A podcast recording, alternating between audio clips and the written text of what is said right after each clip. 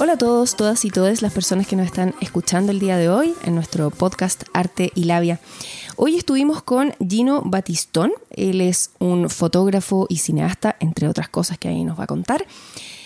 Como cada semana les pedimos que ingresen a su Instagram, su Instagram es Gino Batistón, Gino es con G, Batistón tiene dos T en la primera T que se encuentra en, en la palabra. Dentro de, su Instagram está su página web que también les sugerimos que ingresen ahí, donde hay mucha más información de él y ahí pueden ir siguiendo la conversación. Les agradecemos siempre el estar ahí escuchándonos, agradecemos sus mensajes eh, y todo su apoyo que nos han dado hasta el momento. Me presento, mi nombre es Bárbara Quiroga, estamos aquí con Laila Pizarro. ¿Qué te pareció conversar con Gino? Gino es un libro abierto, la, verdad, no, mm, nos cuenta todo su mundo. Desde, desde muy pequeño siempre fue artista, pero lo asumió ya de grande. Mm. Y es algún proceso que él nos cuenta cómo llegó a vivirlo, e, e, ese, ese proceso. él empezó con el arte, con el tema de la radio, es un radio oyente, el tema de, los sonidos, de, de, las vibraciones. Y él nos va contando sus experiencias la radio, el teatro, el sonido, y, cómo llegó a las imágenes siendo fotógrafo mm. y donde estamos actualmente, que es lo NFT. Así que lo, está súper interesante la conversación. Sí, de hecho, eh, eh, la verdad fue una, una, conversación que invita mucho a la reflexión en torno a diversos temas y enfocado también en, el arte y el cómo lo vemos, desde dónde lo vemos. Así que invitadísimos, todos, todas y todas. Muchas gracias por estar ahí. Hola Gino. ¿Cómo estás? Hola, ¿qué tal? ¿Cómo están ustedes? Todas, todes, todos. Saludos para toda la audiencia. Muchas gracias. Em, ¿Cómo ha estado tu semana? Hermosa, este, un poco adicto a los spaces de Twitter, pero recuperándome, recuperándome. Muy bien, hallando la forma. Para poder... Hallando la forma. Sí, esos, esos espacios de Twitter son Ay, eso voy a terminar en eso. no voy a decir nada más que eso. lo, hemos comentado igual, claro que son un poco extensos. Sí, yo quería mencionar cómo conozco a Gino. A Gino lo conozco por un espacio de Twitter. Hablando de, Hablando de eso. creo que, eh, creo que la primera vez que te vi fue en un espacio en inglés. Y, estaba viendo tus fotos y dije, ah, qué bacán, qué mm. bacán, qué bacán. Y luego hablamos nuevamente, creo, en el espacio de NFT y cervezas. Que de, Flash. Y que ahí me dio mucha risa porque ese espacio es, el mejor de mejor, pero es tarde. Y yo soy abuela, entonces me cuesta temprano.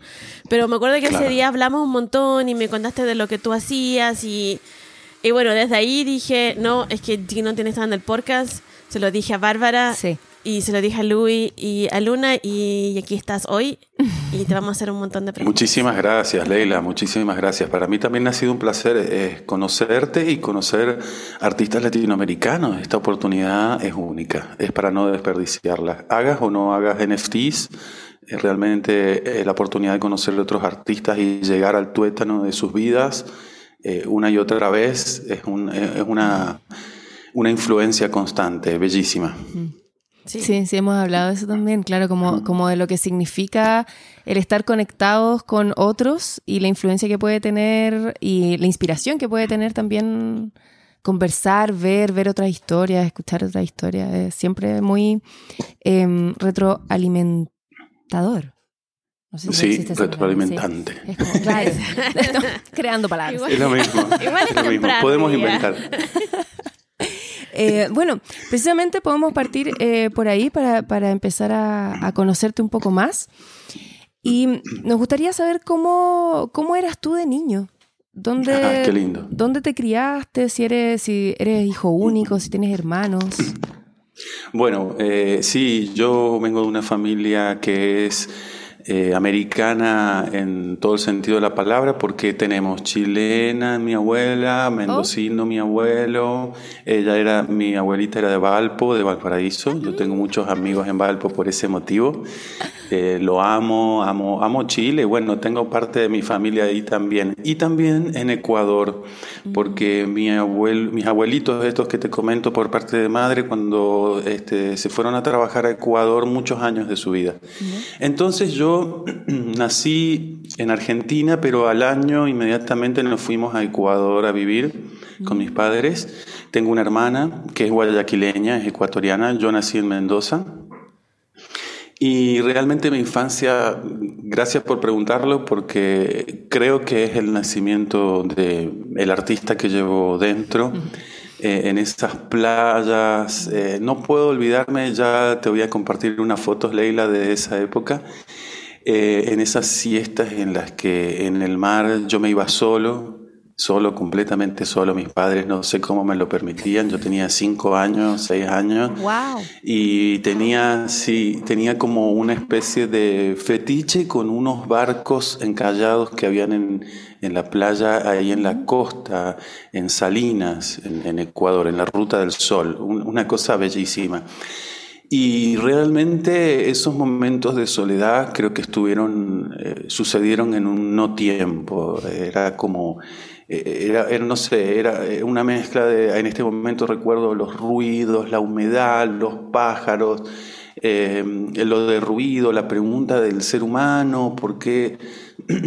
¿Por qué? ¿Por qué? ¿Por qué? Bueno, todo eso comenzó eh, en Ecuador, que es el país más biodiverso del mundo en menor extensión, eh, de ahí en una hora estás entre la sierra y la costa muy rápidamente. De hecho, ves como gradientes cuando vas viajando, cómo se va convirtiendo un bioma en el otro. Es un lugar realmente súper, súper... Eh, influyente y creo que eso quedó para siempre en mí. Este, la costa, el mar, eh, la sierra. Eh, y ahí tuve la oportunidad de sacar mi primer rollo de fotos también en, ah. Ecuador. Sí, este, una linda historia. Eh, no sé si les parece que, les comente algo sobre eso. tiene que ver con mi infancia. Por supuesto. Tiene que ver con descubrir una forma de comunicación realmente que es emocional, porque considero que el arte fundamentalmente es eso. Y era un viaje que hicimos con un artista eh, mendocino que falleció hace poco, Orlando Pardo. Mm. Pardo, eh, un genio realmente, una persona de, otro planeta, como muchas artistas que conocemos.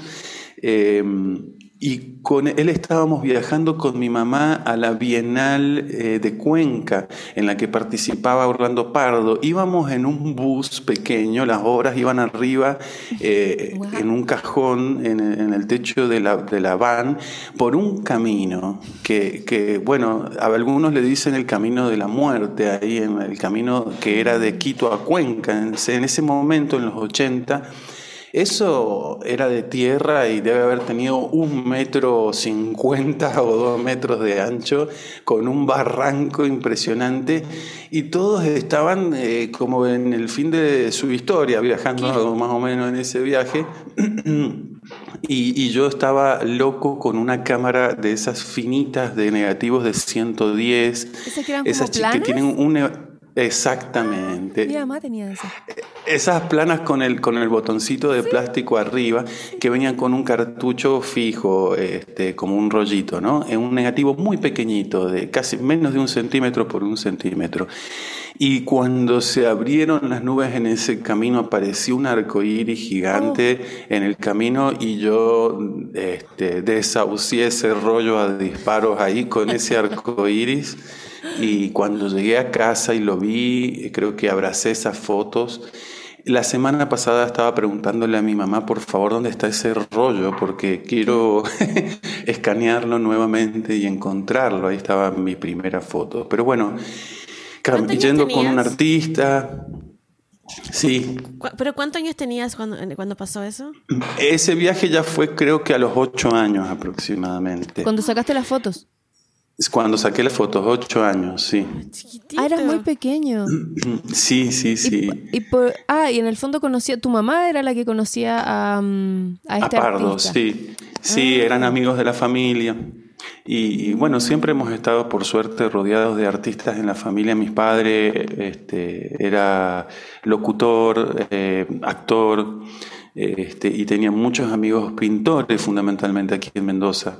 Este, ah. Era muy amigo de Guayasamín, la familia. Yo lo conocí a él este, también cuando era chico, han estado en mi casa. Siempre he estado como mamando ese arte sin, sin saber muy bien de qué se trataba realmente, ¿no? Porque cuando uno es chico... Claro, claro, eso te iba a comentar, como eh, tú, comentabas que eh, cuando ibas eh, a, esa, a las costas, en el fondo, ya había una, una sensibilidad particular desde ti hacia lo que estabas observando. ¿Y esto, hasta qué edad tú, tú viviste en Ecuador y cómo ocurrió este despertar? Bueno, Claro, em, empezó ahí en tus primeras fotos que ahí también hubo un gran, como, imagino, como una especie de despertar a tu sensibilidad o a tu, a tu percepción de las cosas desde tu personal manera. Totalmente. Em, entonces fue, ¿tú hasta, hasta qué edad viviste en Ecuador? Yo estuve hasta los 12, 13 años en Ecuador. ¿Ya? Hasta que volvimos a Mendoza. Y durante ese tiempo había algo más, por ejemplo, ya partiste eh, sacando estas fotos y ya desde ahí en adelante sentiste que había ahí una, una, una, cosa importante para ti, como seguiste por, ese, por ese camino. Sí, eh, fue un poco difícil porque mis padres, particularmente mi papá, que era actor y, este, locutor, y también tenía esta Nikon F2, una cámara muy linda de 35 milímetros que heredé luego, pero él nunca me habló de arte a mí, eh, este, sinceramente. Em, mi papá vivió la época de los 70 en Argentina en el que habían listas negras de cosas y temas que no se podían decir en la radio. Eh, yo recuerdo cuando estábamos, entre comillas, exiliados en Ecuador eh, en los 70, em, recuerdo que él escuchaba esas radios piratas por la onda mm. corta que hablaban sobre la guerra de las Malvinas. Y yo eh, pensé entender un poco que había algo grave con respecto a la vida, que había como algo de qué cuidarse. Y no sabía muy bien qué, no entendía muy bien qué. Después con el tiempo me di cuenta que mi papá no, no quería que yo fuera artista. Realmente él, él, sentía que, como la mayoría de los padres, ¿no? De, de, qué vas a vivir por un lado el asunto económico, pero también todos los problemas que, que, que, que, están añadidos al título, porque hay muchos problemas realmente que están añadidos al título de artista, ¿no? Entonces, bueno, yo volví, tu pregunta era, bueno, ese procedimiento, yo, yo no sabía lo que era el arte, me costó muchísimo. Yo siempre hice arte sin saberlo, mm. pero decidirme artista concretamente, asumir el, rol, eh, fue algo que recién pude hacer a los 25 años concretamente, a pesar de que yo hacía actividades. Entonces cuando llegamos a Argentina, eh, tenía un tío que me regaló una computadora en los 90, muy pequeña, hogareña, de las primeras, la TK90. Era casi la época de la Commodore 64 o algo así. Y, bueno, eh, yo me metí muy fuertemente con eso, estaba muy este, admirado de los colores, eh, de las formas y del sonido y del audio que, que, emanaban estas, estos aparatos técnicos que no sabíamos ni qué es lo que eran realmente. Yo recuerdo haber apretado tecla por tecla a ver qué es lo que pasaba en un teclado la primera vez que vi una computadora. Me hice totalmente adicto a la computadora, convertí en un nerd instantáneamente y a partir de ahí siempre fui un, un nerd en eterna recuperación, digamos. Este, ahora con los spaces estoy, tengo que tengo que, tengo que rever este, mi salubridad un poco también, porque soy muy fácil de meterme muy obsesivamente en cosas. Y, creo que mis papás querían que yo estudiara eh, computación y electrónica y, que y querían eh, brindarme un futuro mejor. Yo a mí también me gustaba. Pero resulta que cuando mi profesor de electrónica y computación que tenía yo, que era un alumno de la facultad que me venía a dar clases a casa, este, me preguntó qué quería yo hacer y qué quería, estábamos armando radios con electrónica, bueno, yo sé electrónica, me gusta todo eso, puedo armar mis propios elementos, eh, aparatos, me gusta oh, eso. Qué genial. Sí, es bello. Eh, me he armado unos ecualizadores últimamente, cajas de ritmo. Eh, me encanta, me encanta crear cosas en realidad, Claro. porque aparece algo de la nada que anda y Sí. antes no andaba, no existía. Y, y me preguntó mi profesor, bueno, ¿qué querés hacer? Y a mí me gustan, la- me gustaban los eh, avances de los jueguitos electrónicos, eh, los gráficos estos de, de 8 bits, justamente, que ahora están tan de moda en los NFTs. Bueno, yo era adicto a esas presentaciones de los juegos y sabía cómo venía la escena de los grupos que creaban esas Mm. presentaciones. Ah, wow. Este, con muy poca información en Argentina sobre en ese momento, ¿no? Y me preguntó, ¿qué te gusta? ¿Te gusta la imagen o te gusta el sonido de esto? Porque Ah, este, te, te la dejo la pregunta, me dice, este, vengo la próxima clase y quiero que me contestes porque por ahí nos vamos a ir. Oye, interesante tu profe, gran profe ahí. No, qué Sí, sí, sí, fue No, una gran pregunta, una gran pregunta. Y, y de hecho es una pregunta que me sigo haciendo todos los días de mi vida, porque Claro. es como que se me repite, es como una, una película que se me repite este, y no me deja en paz realmente. La cuestión es que esa semana yo casi no dormí, como todo niño, pensando hasta lo último de mis respiros en la noche, ¿Qué qué es? es lo que yo quería que sea en la vida, ¿no? ¿Qué edad tenías el- que en esa fecha? Como que tenías que decidir. Y yo ya, ya- ahí ya tengo que haber tenido, hemos avanzado un poco, tengo que haber tenido unos 15, 14 años aproximadamente, 16 casi. Igual pequeño No. para tomar decisiones Sí, así. Era como, sí, era como eh, muy inquieto. Siempre fui, eh, creo que me quisieron diagnosticar con ADHD en algún momento o ADD cuando era pequeñito y mi mamá no, no lo permitió, por suerte, si no, no sé qué hubiera sido de mí. La cuestión es que la respuesta nunca la encontré. Mm. Cuando él volvió a la semana, yo le dije, Mario, discúlpame, es una, es una persona muy conocida aquí en Argentina, desarrolla tecnologías para, para curar el SIDA, es una- un, un Wow. gran, un- sí, es un, un- gran profesional.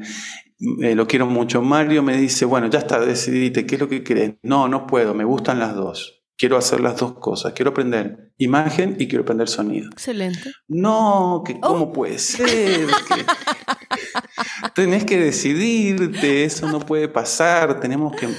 Bueno, le digo, empecemos con algo, pero bueno, esa discusión estuvo siempre en mi vida, muy fuertemente, eh, y, y nunca, nunca pude solucionar el problema, así que siempre estudié las dos cosas.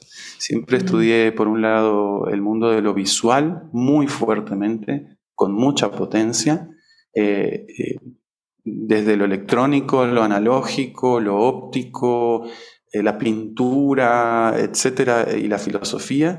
Y también me hice ingeniero en sonido. Entonces, eh, creo que por eso es que lógicamente derivó mi actividad profesional en el asunto del cine y la publicidad. Mm. Eh, Que es una mixtura Mayormente- finalmente. Sí, sí, exacto. Eh, No lo pude abandonar nunca. Eso me ha traído algunos problemas también, porque en algunos círculos uno cuando te preguntan qué haces, eh, yo un poco miro qué hacen los que me preguntan, porque... eh, A ver si por ahí. Lo que pasa es que, en serio, sin quererlo, uno a veces, se- yo siento esa energía, soy muy sensible, y, y siento que a veces se me juzga de soberbio o de, de osado, de querer este, transgredir mundos en los que hay ciertas personas que son especialistas en eso. Ah, ok. Este, entonces yo también soy especialista en ambas cosas porque me he quemado las pestañas haciéndola, pero no quiero herir susceptibilidades cuando hay veces que hay gente que trabaja profesionalmente del sonido. Yo me, muestro como fotógrafo porque no quiero herir susceptibilidades, pero me encanta el sonido. He tenido mis estudios toda la vida, he aprendido de mastering, he hecho mi música y etcétera. Pero bueno, esa anécdota Mm, Quería saber, eh, pasó que me- eh, a quién nos gustan los detalles. Entonces, Por favor, estabas- adelante, a mí también. estabas en, eh, en esta decisión entre que eh, querías hacer las dos, finalmente comenzaste a hacer de a una. Y esto hasta que terminaste, ¿cómo le dicen en Argentina el- la enseñanza media acá? La secundaria. ¿Secundaria?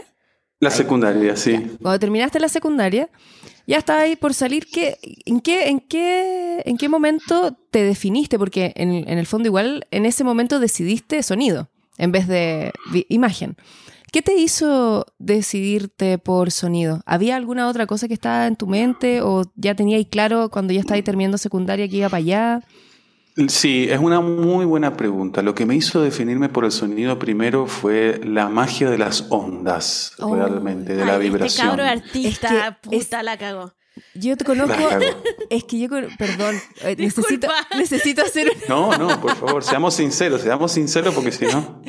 Sí, yo eh, necesito hacer este paréntesis. Yo tengo un amigo que se llama Enrique Brante que también es ingeniero en sonido. Y claro, él cuando me contó acerca de eso, que va a hablar un poco Gino, yo aluciné aluciné porque es un mundo ¿verdad? impresionante. Por favor, por favor, cuéntanos.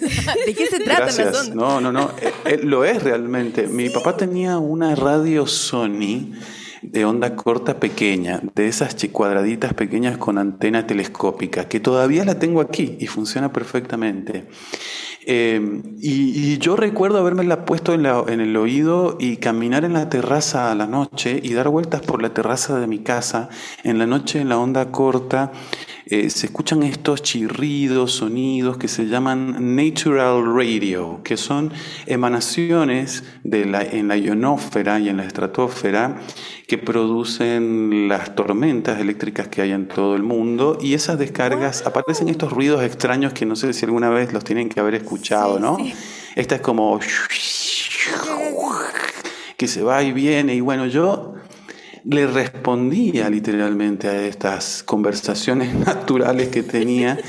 Eh, tenía como una especie de delirio en la que sentía que algo tenía que estar comunicando una información a través de estos sonidos, que no podía ser que fueran una botella vacía. Mm. Es como pretendía descifrar o desentrañar qué es lo que decían estos sonidos. Eh, como los pájaros mm. o, mm. como cualquier otro sonido natural.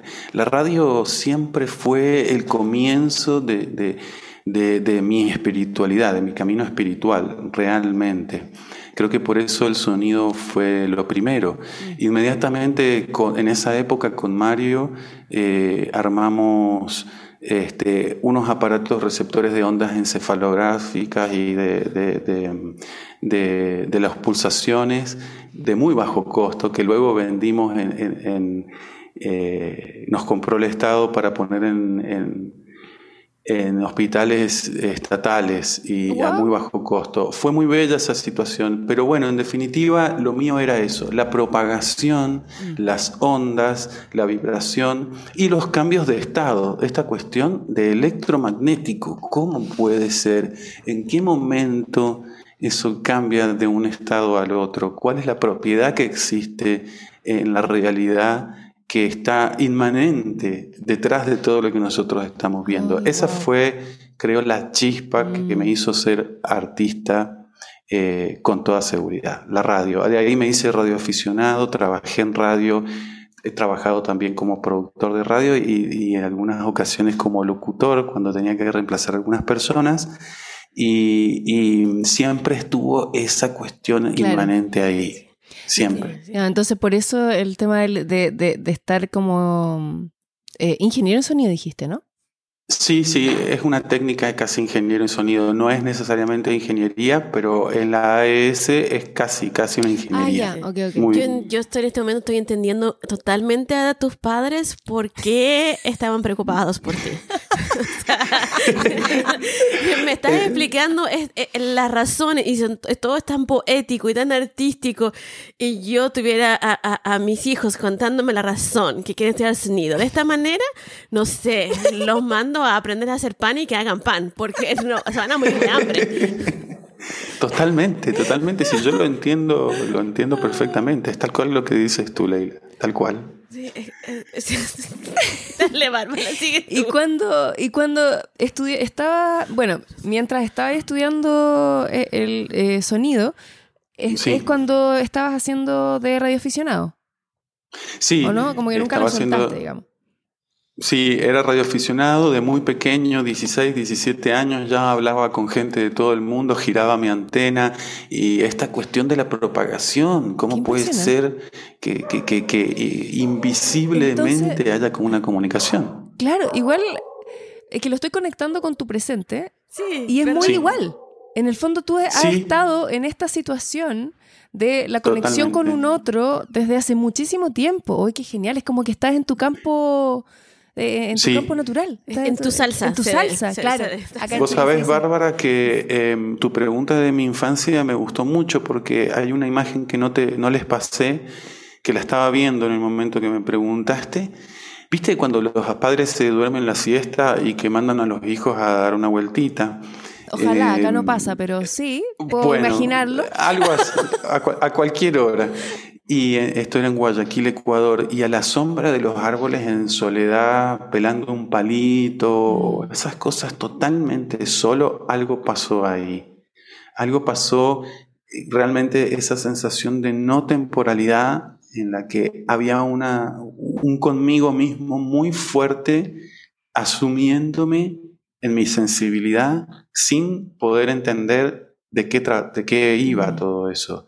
Porque creo que eh, ese crecimiento de lo no visible que la radio después trajo como eh, eh, una excusa para tratarlo al tema concretamente, es lo que hago, como vos decís, hoy en día. Es Claro. tratar de recuperar toda esa cuestión metafísica, si querés, de la realidad. Eh, y creo que esa fue mi misión eh, siempre. Sí. Qué hermoso. Es hermoso, porque es como hoy en día estás conectado a través de, de estos espacios en, en Twitter con, con gente de todo el mundo, a todos horarios, gente que está media dormida, otras que están como con una energía atroz que es mucha. Entonces, y, y es lo mismo que estás haciendo toda tu vida, solo que ahora estás usando esta tecnología de- del, del siglo XXI. Y es, es esto, o sea, estás en tu ambiente, en tu, en tu mundo. Totalmente, totalmente. Eh, a, a colación de eso, una pequeña anécdota, cuando antes de que comenzara el Internet, que había que comunicarse con módems entre computadoras, eh, este, de 96 kilobytes de audio, 14K audios, etcétera, yo estaba como loco. Eh, realmente me estaba comunicando con las computadoras y, y haciendo un montón de cosas y no aparecía el Internet. Y mi papá me dijo un día, no me lo voy a olvidar nunca más, me dice, ¿por qué estás haciendo esto? Me dice, sí, ¿qui- ¿a quién le va a importar en el futuro comunicar una computadora con otra? y yo le decía, papá, te prometo que esto va a ser el futuro. Y luego apareció el Internet. ¿Qué se dice ahora? ¿Qué, qué estás, ¿Qué dice él del- de, de lo que está pasando ahora con, con eso? Él no se acuerda de eso, apuesto. No se quiere acordar, pero sí este, se acuerda. También se debe acordar cuando apareció el Bitcoin. Yo estaba en la lista de correo con Satoshi y todos los muchachos. Había una lista de correo cuando el Bitcoin valía 80 centavos de dólar. No me voy a olvidar nunca más. Y yo estaba ahí en esa lista recibiendo los mensajes de cómo continuaba el desarrollo 2000, entre 2010 y 2012. Y le dije a mi viejo también, le digo, dame 100 dólares por favor que quiero comprar Sí, 100 súper Bitcoin fácil. porque esto va a subir de precio seguro porque esta gente es muy importante. Salí me dice con eso, no vamos a gastar 100 dólares en esa cuestión, eso en una semana no, no, va ni a existir. No, espérate, que yo lo entiendo porque cuando yo, yo me enteré de los Bitcoin estaban como a 20 dólares una. Y, y en ese tiempo yo dije, la miré y, y le dije a Louis y, y después dije, no yo, no, yo no tengo como plata, como 20 dólares para gastar ni siquiera en esto, no lo voy a hacer. Y, y ahora me pego en la cabeza porque... Por supuesto, por supuesto. ¿Y cuándo? em, perdón, necesito hacer otro paréntesis. eh, Por favor. autorreferente. Lo que pasa es que cuando estabas hablando acerca de, de esto de estar bajo un árbol eh, pelando palitos, haciendo lo- ese tipo de cosas, me acordé que mi infancia fue muy así. Que yo también hacía eso y, y fue bacán escucharte porque me hizo mm, eh, coincidir en esa sensación, como de este no tiempo. creo que una de las cosas favoritas de mi vida en imagen es la luz cuando atraviesa por las hojas. Total. ¿Sabes que es como una luz muy particular, muy, muy particular? Sobre todo cuando es primavera, cuando la- las, las hojas están muy verdes, como estas, son como hojas recién nacidas. Em, claro, me, me hiciste ir hacia allá y fue muy agradable y te lo agradezco mucho. No, no, por favor, yo Sí, también, fue- ese momento y la luz entre los Sí, árboles, eh, claramente. Y esta cosa como atemporal y, y esta vivencia Sí. con uno mismo tan intensa sin entender lo que es. Eso es muy sorprendente, porque en el fondo no, uno no entiende, pero nada más es simplemente como una planta más. Es maravilloso. No ha cambiado nada, porque si te pones a pensar, eh, seguimos en esa, Mm. buscando esos momentos. Absolutamente. Eh, no hay otra forma para entenderse más que permitirse Mm. eh, ese estado Sí. de inseguridad, porque es un estado de, de- es un yo que es por sí mismo. Mm. Nosotros tendemos a, a- a ponernos personalidad y creo que el, el éxito más grande de mí en mi vida, a pesar de todo lo que he sufrido por ello, ha sido esa autenticidad de, de tratar de lograr ese estado nuevamente a pesar de lo que sea, realmente, a pesar de cualquier circunstancia. Mm. Mantener viva esa llama eh, de lo indecidible, de lo, que, de lo que siempre va a estar ahí y quizá eh, algún día podamos entender este, ¿Y un poco más. ¿Y tú crees que no muta eso? Sí, constantemente, pero viste que es un estado, es una Mm. posición. Es como tenemos muchos estados Sí. eh, dentro de una misma persona, personalidad, pero hay uno que cuando nos permitimos una pequeña meditación o cuando tenemos un lindo momento, estamos en la naturaleza, en donde los engranajes siento como que vuelven como a, a- a- a lubricarse y, y volvemos a, a dejarnos ser, porque Mm. el problema del humano me parece es querer solucionar todo, eh, querer eh, tomar las riendas de nuestras vidas.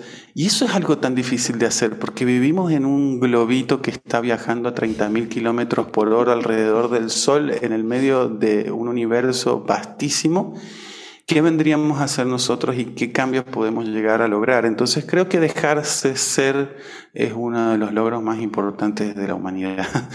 No, no pretenderse nada, sino más bien, ya está, ya somos, dejarnos ser un poco y en esa continuidad del cambio, como decís vos, Bárbara, acompañarse, acompañarse, eh, acompañar nuestra propia realidad. Sin olvidar eso. Sí. Pero es difícil eso. Sí, po. Yo creo que es muy el dejarse ser. O sea, suena súper Súper complejo. fácil, es como no sé. Pero a la misma vez, eh, y es difícil porque eh, un, uno se, se, se complica la existencia de uno mismo. Y el entorno. Por eso yo le preguntaba a Gino si es que consideraba que eso cambiaba o no.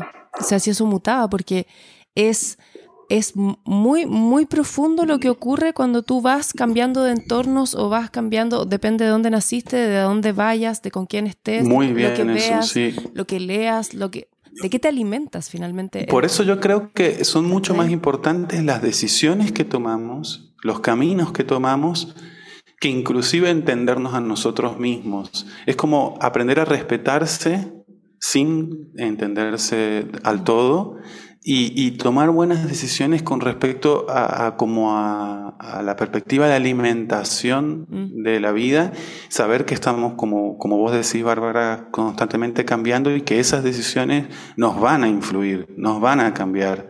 Entonces, por ahí creo que más que eh, terminar de conocerse es saber acompañarse y ayudarnos a, a tomar buenas decisiones para con nosotros mismos. Igual, eh, pensando en esto mismo, esta cosa medio invisible de lo que significa mm, solo estar sin hablar. Me acordaba de lo que comentabas acerca de tu papá, que, que si bien él no te hablaba de arte directamente, tú en tu entorno existía eso. Estaba ahí. Sí. Por ende, eso influyó de manera invisible, como lo que estábamos hablando recién, como de cómo influye lo, el dónde estás, lo que, y lo que ves, lo que no ves, y lo que escuchas y lo que no escuchas. Porque al final todo eso implica un algo. Po. Los silencios también son importantes. Po. El hecho de que no te dijeran ciertas cosas y que tú hayas asumido o hayas empezado a comprender ciertas cosas desde ese silencio. Desde, ah, hay algo que no se puede decir. Hay algo que está eh, oculto, ahí. Por ende. Exactamente, muy bien, muy buena percepción. Y esa, esa era la estrategia de él y funcionó. Yo, yo lo agradecí. Cuando yo tenía veintipico, que, me, que dije, soy artista por primera vez, que me autorreconocí mm. luego de un tiempo, me le agradecí a mis padres haber tenido, haber, eh, haberme brindado esa libertad de, de descubrirlo por mis propios por mis propios medios. Eh, sí. Y, mm, dale. Yo quisiera ah, avanzar un poco. Sí, sí, por favor. Quería preguntarte, porque yo te conocí como fotógrafo. Sí. Y luego conocí tus videos de, de, estos incendios en, en, Ecuador y que, que me, me, sorprendió muchísimo. ¿Cómo llegaste a, la fotografía, al, cine? ¿Cuál, cuál fue ese proceso? Hermoso, gracias por preguntar. Bueno, yo tomé esa Nikon F2 1975 eh, en el año 1998-2000 y comencé a fotografiar y a revelar mis propios rollos blanco y negro. Eh, fue un momento mágico Ahí lo visual también adquirió eh, esa importancia de lo invisible a través de la fotografía analógica con esta imagen latente, ¿no? Que queda latente primero en nuestras cabezas cuando sacas una foto analógica a Leila y luego este, de nuestras cabezas comienza a aparecer mágicamente en un negativo y etcétera. Entonces, creo que eh, en el 2000, cuando comencé a hacer fotografía analógica, descubrí que había un mundo que recuperar ante la vista de todos nosotros los la teleaudiencia de este mundo que estamos frente a, los televisores, ahora Netflix, este, el otro. ¿Qué pasa con esas historias anónimas que, que nadie tiene la oportunidad de conocer? Entonces, eh, empecé a escaparme con la cámara por todos lados a recuperar historias. Y, perdón, tu pregunta era cómo había comenzado con lo visual. Sí. Bien, entonces eh, me hice fotógrafo. Poco a poco empecé a mostrarle mis fotografías a gente influyente del mundo de la publicidad eh, y del mundo audiovisual aquí en Argentina. Eh, y me empezaron a dar algunos trabajos. Eh, yo comencé a trabajar como editor de fotografía en un diario local, eh, luego como, como fotógrafo en la calle y más tarde con un compañero a los casi 25 años comenzamos la odisea de crear una productora de publicidad y de cine independiente y con una, sí, con una emoción muy grande, muy, muy grande de, de, de, mostrar nuestras capacidades, ¿no? Porque siempre veíamos las publicidades y decíamos, ¿por qué son tan malas las publicidades? Dios mío. ¿O por qué, por qué ese tiempo de publicidad no se utiliza para hacer, además de una publicidad y de, y de conformar a los clientes, una pequeña obra de arte, ¿no? Una, intentar, aunque sea una buena fotografía, mm. aunque sea un buen montaje, algo bello. Fuimos por ahí, fuimos por ahí y nos fue muy bien. Realmente el medio comenzó a reconocer que había eh, una intención detrás de las publicidades más allá de vender el producto. Y eso fue muy bien visto entre profesionales del medio y esa productora creció y se hizo súper profesional hasta, hasta convertirse en una productora de cine y de televisión. Mm, voy a decir que humildemente quizá la más importante local durante un tiempo, hasta que yo dejé ese trabajo.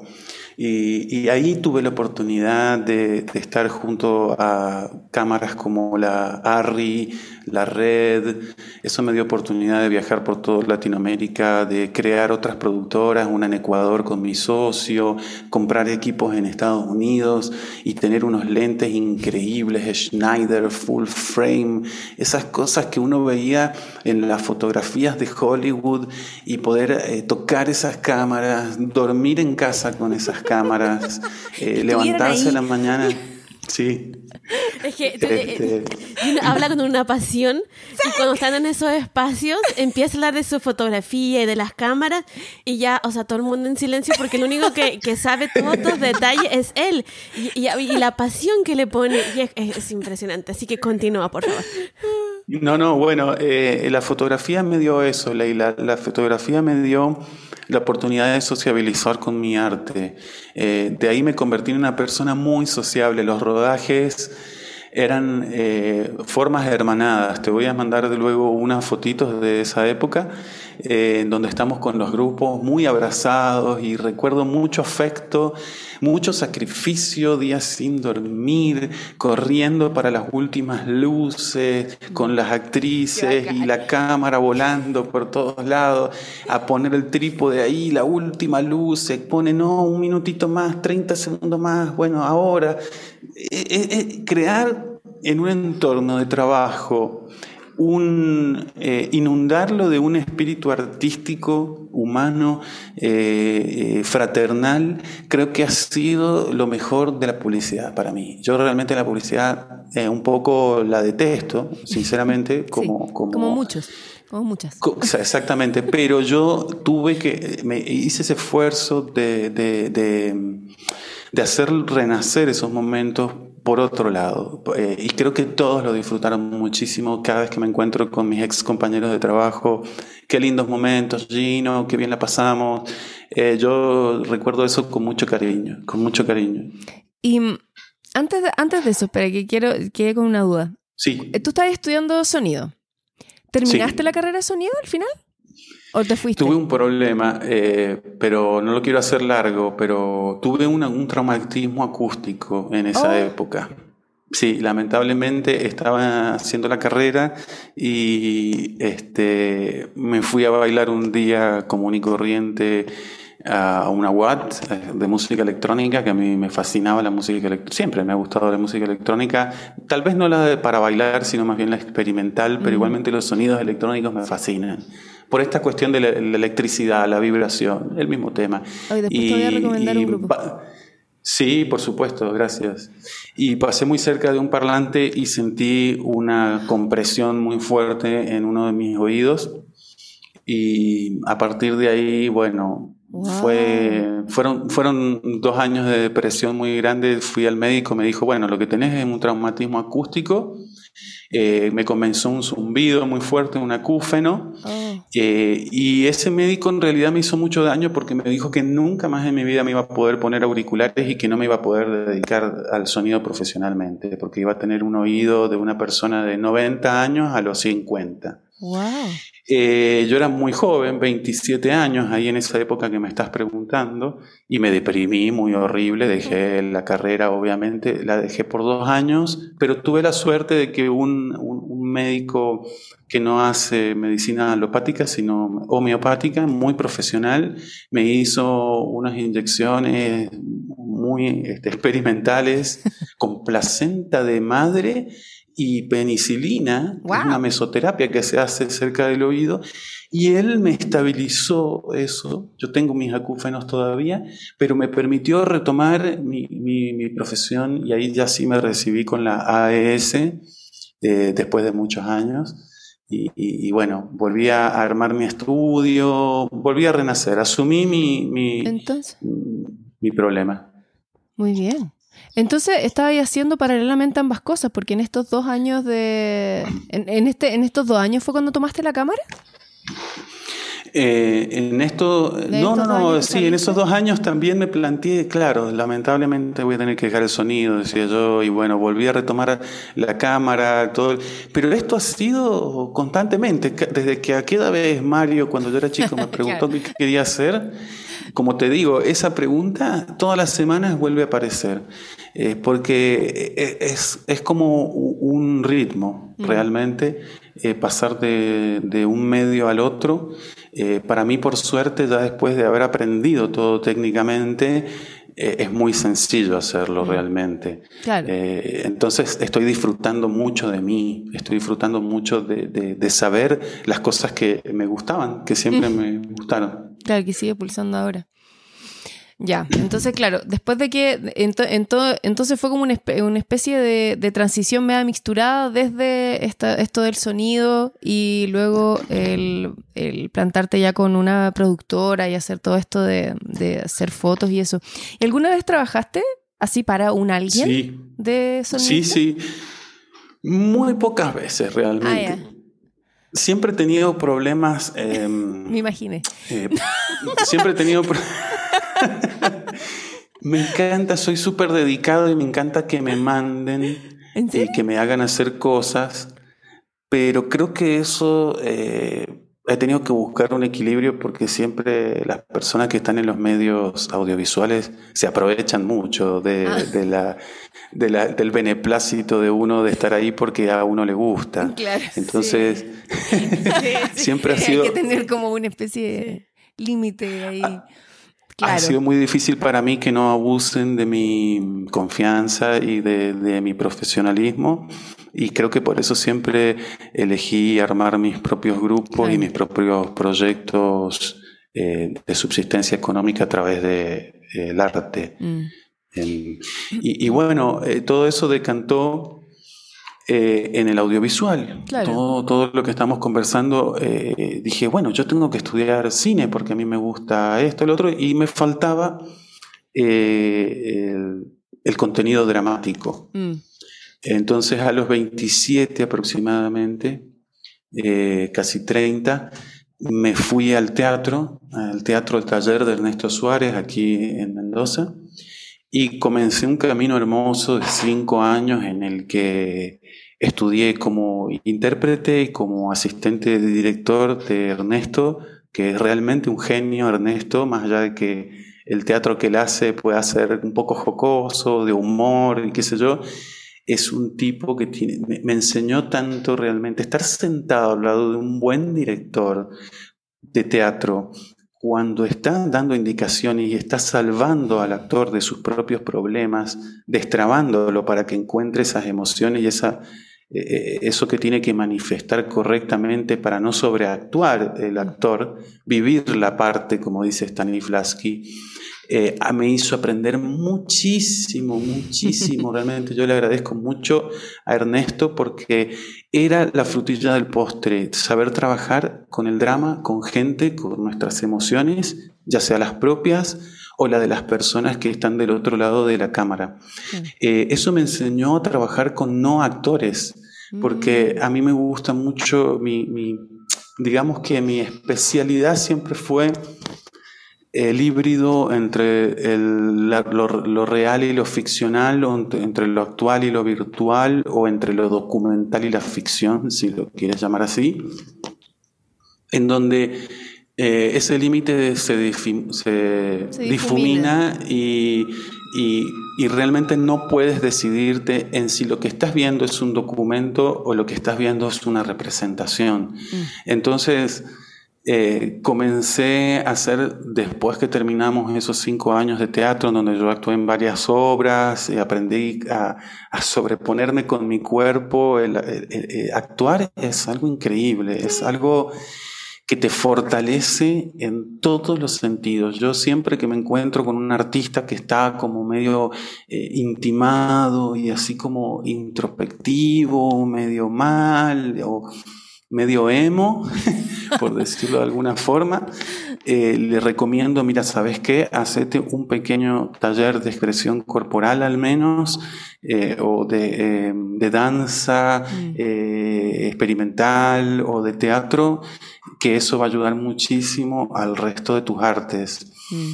Eh, y bueno, así fue realmente y comencé a hacer mi primer películas, mis primeras películas. Ayer casualmente vi mi primer experimento y, que lo hicimos con un gran amigo, que tengo que contar, si tengo que contar mi historia, tengo que hablar un poco de él, Víctor López, es actor argentino, Víctor, tiene una cara eh, medio, como él dice, monstruosa. Víctor tiene una cara fuerte, bien latina, labios gruesos. Eh, ahora estoy haciendo unas fotos con él para los NFT justamente. Y Víctor eh, era actor, es actor, es un actor nada, inalcanzable, tan inalcanzable que te voy a contar el final de la historia. Víctor terminó en Cannes, en el Festival de Cannes en Francia hace un par de años, antes de la pandemia, el Festival de Cannes de antes de la pandemia.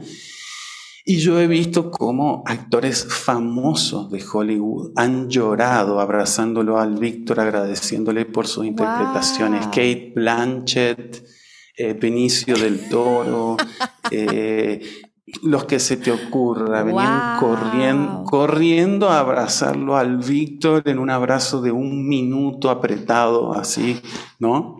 Fraternal, agradeciendo la interpretación.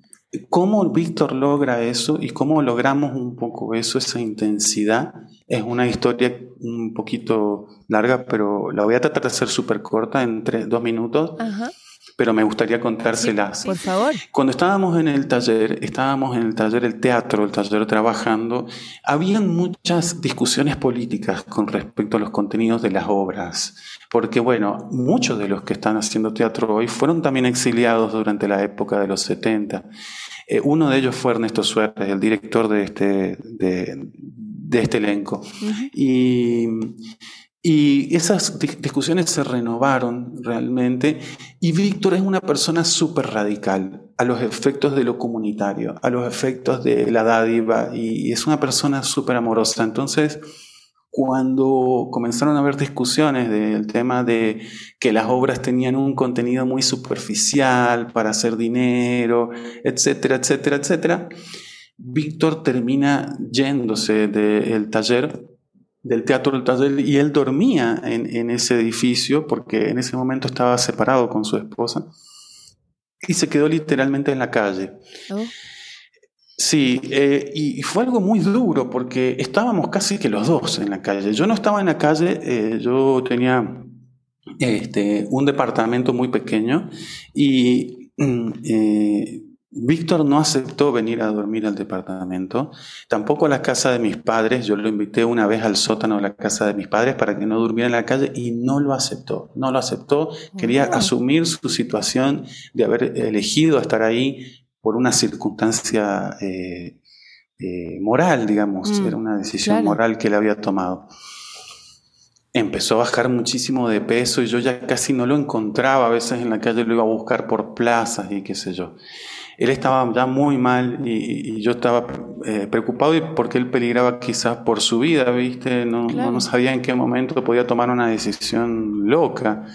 Entonces le propuse que empezáramos a hacer un ejercicio que nos juntáramos en casa todos los días, yo hacía como una especie de autohipnosis con él, lo ponía frente de un micrófono de estudio y él empezaba a contar eh, su, su vivencia interna, no la vivencia externa, sino la vivencia interna eh, de sus sensaciones muy complejas, muy complejas.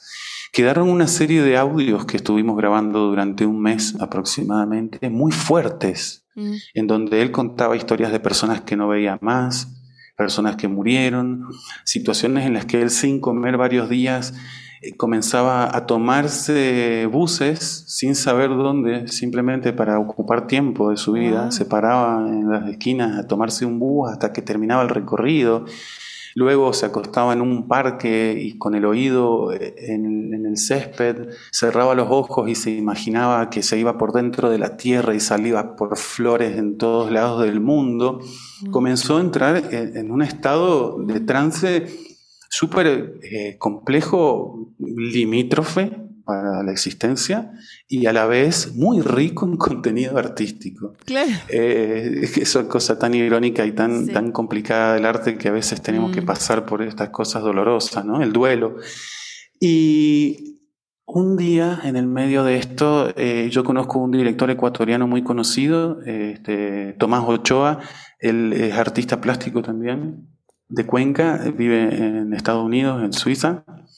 Y Tomás me dice, vengo aquí a Mendoza y Argentina a buscar para hacer películas y videoarte de contenido social.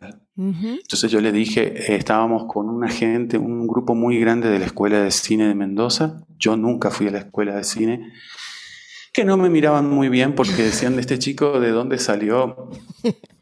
Suele pasar. Porque está aquí, suele pasar. Y mm, cuando él estaba manifestando que quería hacer proyectos sociales, yo lo paré y le dije, yo tengo tu película. Yo tengo la película que tenemos que filmar ya, porque si no la comenzamos a filmar ya, esa película ya no se va a poder hacer porque Víctor no va a estar.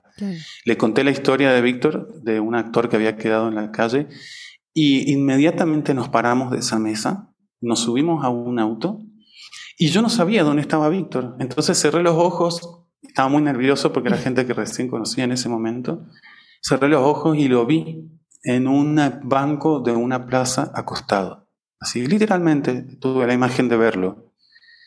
Entonces pensé, empecé a pensar mientras íbamos manejando qué plaza sería esa. Era la Plaza Chile, justamente, ah, en, ahí cerca cerca de las plazas de la casa de mis padres, a tres cuadras de la casa de mis padres, la Plaza Chile. Le dije, vamos a la Plaza Chile, nos paramos en la calle eh, que, que, linda con el parque y miré hacia el centro del parque y estaba Víctor como en mi imagen, exactamente igual, acostado en el banco de la plaza.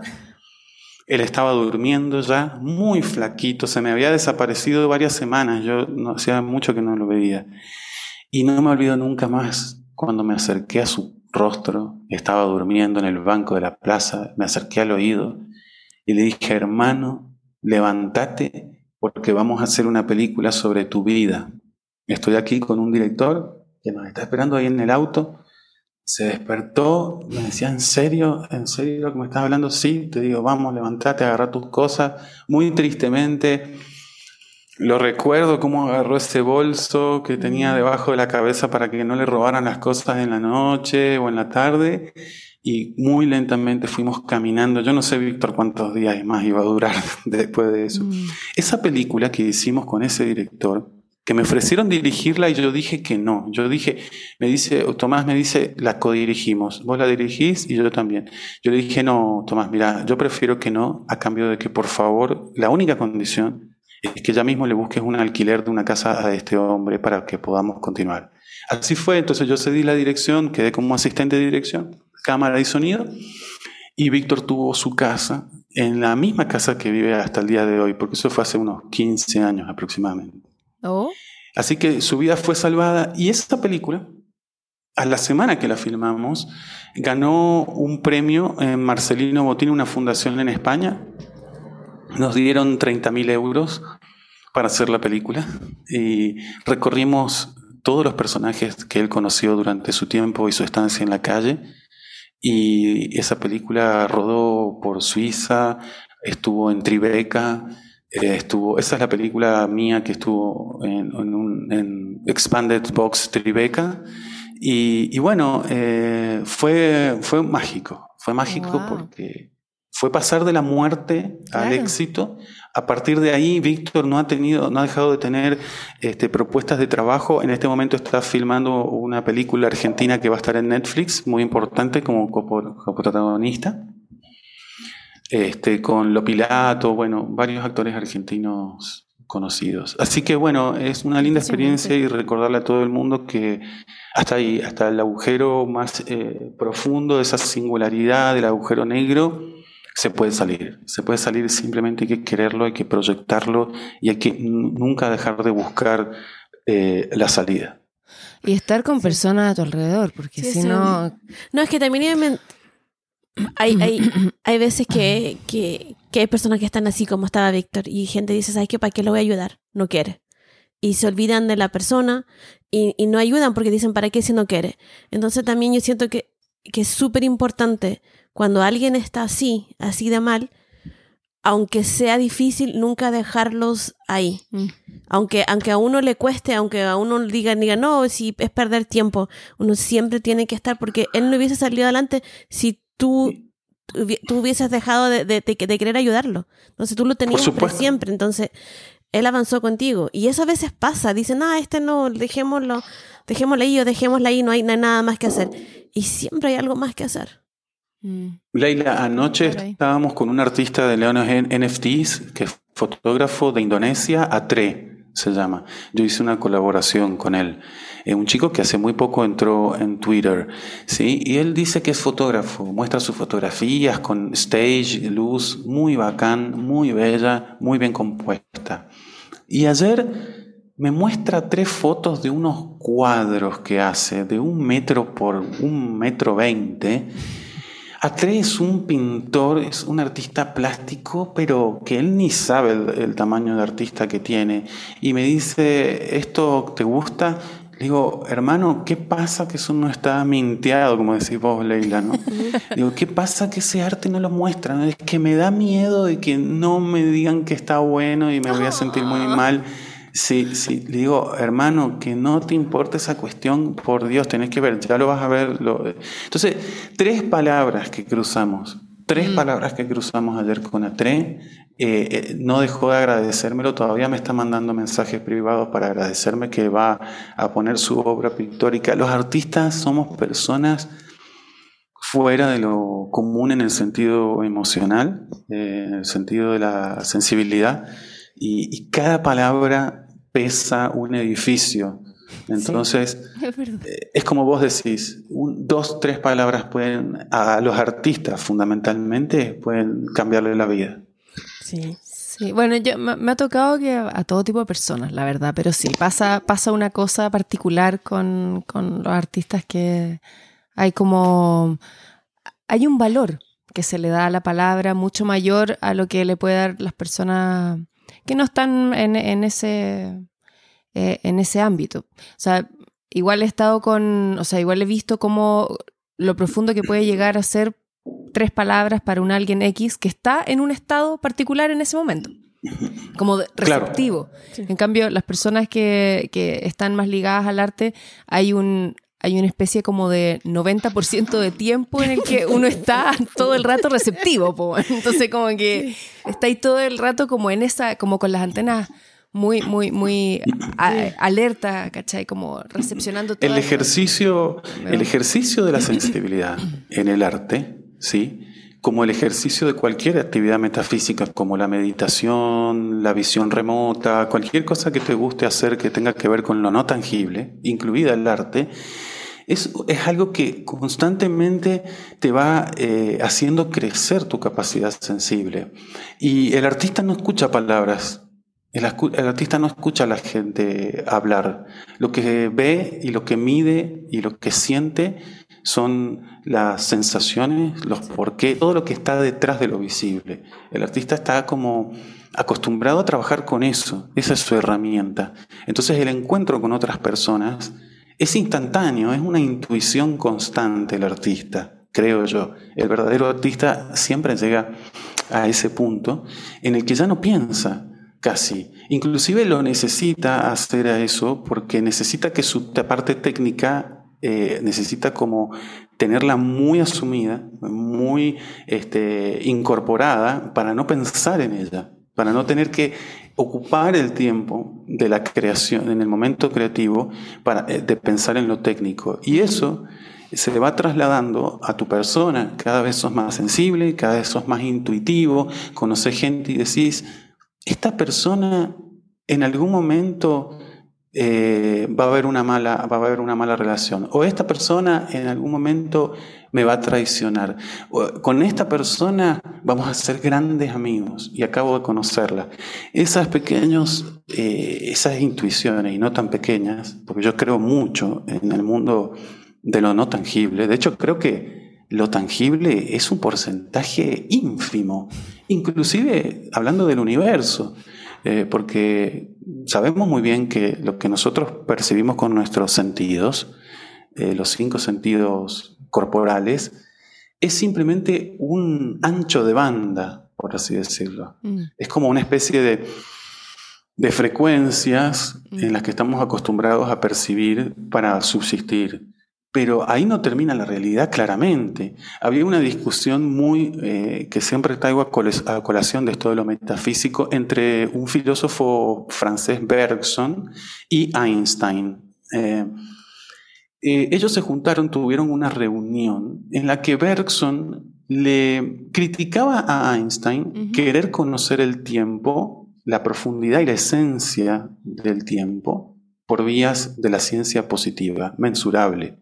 Él le, decía a, Einstein que era muy linda su teoría de la relatividad, que funcionaba muy bien su, su fórmula, pero que mediante ella jamás iba a poder entender la profundidad esencial del tiempo, que eso solamente era posible por vías de la filosofía.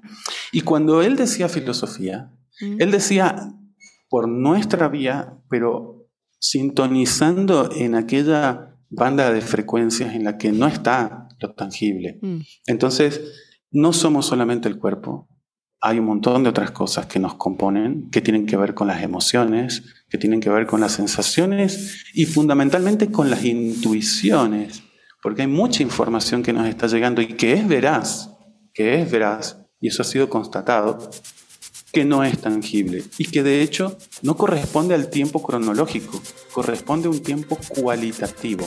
Está mm. como en la parte interna. A ver, sí, ya estamos. Ya, bien. yo quería mm, tocar de lo que, lo que estamos hablando de las sensibilidades, porque nosotros estamos en, en, en, espacios uh, del Internet. Estamos hablando con, con artistas de, de, todo el mundo constantemente. Gino y yo en estos espacios que entramos en la mañana, después en la tarde. Y, esta sensibilidad tú te da, aunque es solo audio, estás solo hablando con tú te das cuenta quién es quién. Es que la voz. Eh, quién es quién y, y, y, es algo que, que... y todos están, todos están en lo mismo, están en lo mismo, pero tú te das cuenta, hay, hay algo que, que aunque no lo vemos en persona, tú ya sabes dónde, conectas y quién es, eh, que no sé, quién es mm. artista, artista y quién eh, no lo es. y quién se está haciendo pasar por... Totalmente. es un impostor. Porque falta un dato, falta un dato, faltan muchos datos. Entonces, eh, comienza a trabajar tu intuición cuando faltan datos. Y entonces comienza como, como le pasa a las personas no videntes, eh, ¿no? que tienen una sensibilidad increíble y desarrollan una sensibilidad increíble. Lo mismo sucede, y a mí me pasaba eso con la radioafición, por eso me gustan los espacios. Mm.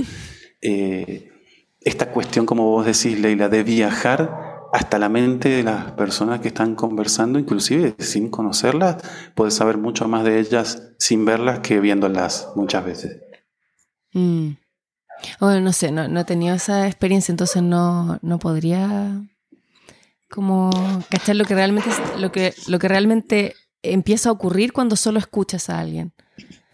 ah, porque debe ser muy distinto, como que no, no tenía una larga eh, como exposición a ello, como para poder... Es muy raro, es muy raro. Al principio es, es rarísimo, y, pero yo creo que... Bueno, yo ya llevo, ya llevo un tiempo en esto ya. Yo creo que recién hace poco empecé a, a darme cuenta Mm. Porque al principio era, era, era como muchas voces, mucho ruido y como que no podía distinguir uno del otro. Y, y luego de a poco empiezas a, a, darte cuenta que, no sé, mm. es algo como vibración, algo está pasando y, y, tú, y tú empiezas a conectar. Claro. Wow. Em, Gino, ya que estamos em, em, eh, comentando acerca de esto de, sí. de esto de espacio y todo, sí. Estabas en esto de, lo, de la imagen, eh, el cine, eh, fotos. ¿Cuándo, en qué minuto llegó eh, el paso a los NFT? ¿Cuándo dijiste voy a entrar aquí? ¿Cuáles fueron tus primeras obras minteadas? Bien, eh, genial. Yo siempre tuve mucha afinidad por el blockchain, eh, por la descentralización como, como, teoría en general, por la filosofía. Eh, me gusta mucho Nietzsche, Deleuze, Derrida, de construcción, inmanencia y los presocráticos, toda la filosofía. todo lo que el humano intenta hacer por abogar por el aspecto eh, artístico, eh, yo participo siempre. Y el, tema de poder, eh, yo entré en el blog, en, los NFT por averiguando sobre la perma-web, que era una forma, es una forma de dejar tus obras en forma permanente en el blockchain. Apareció muy poquito antes que los NFTs. Eh, y, luego de ello pensaba para, para dejar mis obras ahí eh, un poco eternizadas, entre comillas, hasta que caiga una lluvia de meteoritos y se lleve todos los satélites, por supuesto. Pero mientras tanto estemos... hasta que eso no pase. Hasta que eso no pase, la cuestión es que descubrí los NFTs y dije, oh, claro, perfecto, un mercado. Eh, yo lo descubrí a los NFTs el año pasado. ¿Ya? Fines del año pasado, pero yo no entré en los NFTs. Estaba tratando de subsistir, eh, trabajando, editando, etcétera, hasta que, bueno, un día me cansé de la publicidad para siempre. Me hicieron un par de malas jugadas, mis ex compañeros. Eh, teníamos, teníamos una productora eh, que tuvo mucho éxito, como les comentaba, este, y un día me ocultaron un pago Oh. Este, un amigo mío de toda la vida con el que armamos esto. Así que se acabó la amistad. Se terminó la amistad en forma rotunda. Y yo me quedé literalmente sin trabajo, eh, casi como para siempre, porque había, tenido, había construido esto durante 20 años este, con palito a palito este, durante tanto tiempo tratando de lograr que un negocio propio prolifere y lo habíamos logrado. Entonces eh, fue una depresión muy grande. Ah, inmediatamente cayó la pandemia ahí, estaba, o sea, fue todo muy junto. Este, así que este, no sabía muy bien qué hacer. Mm. Realmente. Mi trabajo terminó siendo otra cosa. Me terminó, me terminó siendo, terminé trabajando como remote viewer, que ya les voy a contar de qué se trata eso. Es una cosa muy extraña. Y, este, y, y, de esa forma subsistí, es prediciendo mercados eh, en el ah. blockchain también, haciendo análisis técnico y un análisis no técnico también, más bien intuitivo. Y, y gracias a eso pude mínimamente subsistir. Entonces yo tenía un poquito de Ethereum junto con un amigo con el que estábamos tradeando el blockchain. y, dije, bueno, ya, basta, basta de hacer trading, basta de, de, de, tratar de subsistir y vamos a vivir, digamos, ¿no? A costa de lo que sea. Así que bueno, eh, mi suegra, mi querida suegra, eh, le digo así, pero en realidad Patricia La Pato, eh, nos ayudó económicamente para comer durante esos seis meses en los que yo estuve eh, rehaciendo, estuvimos mm. rehaciendo nuestras vidas, fueron muy depresivas porque nuevamente, después de tantos años, después de haberlo logrado, después de haber tener éxito, volver a empezar, pero bueno, mm. eh, es inevitable, yo creo, un poco para el artista tener que resetearse cada un tiempo, ¿no? Por lo menos la vida te lleva a eso, no sé. Eh, Más que sea opcional. Exacto, muy poca posibilidad de elegir. Y, bueno, este, ahí conocí a Leila, entré, minté a mis primeras obras y conocí a Judy, Lindsay. Eh, Judy, yo no sabía ni qué tan influyente era tampoco. Conversábamos en los espacios, Judy, no sé, le caí bien. Se abrió una luz eh, realmente, em, en el sentido de que volví a encontrar pares eh, con quienes hablar, volví a encontrar gente con, con quien compartir mis pesares. Inclusive yo no contaba en los espacios que, que estaba sin un peso ni que estaba en una situación sin trabajo porque ya escuchaba muchas historias similares y, no quería caer ya no quería caer no quería caer en ese recurso de, hacer sentir lástima por mí para poder vender mi obra, porque, bueno, este, es muy duro tener que hacer eso. Claro. Sí, sí. y, me aguanté, me aguanté un montón de veces de decir, no tengo un mango, por favor, cómprenme una obra.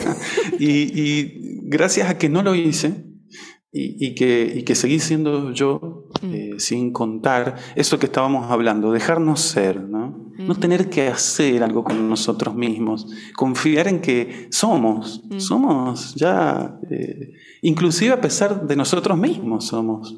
Entonces, eh, es muy lindo dejarse ser, ¿entendés? Entonces, en ese dejarme ser, bueno, Judy se apiadó eh, le gustó mi obra, encontramos una afinidad, su padre hacía eh, eh, fotografía analógica y ella me compró mi primera obra esa noche y al otro día otro coleccionista que estaba siguiendo a Judy también agarró la oportunidad y me compró un par de obras más.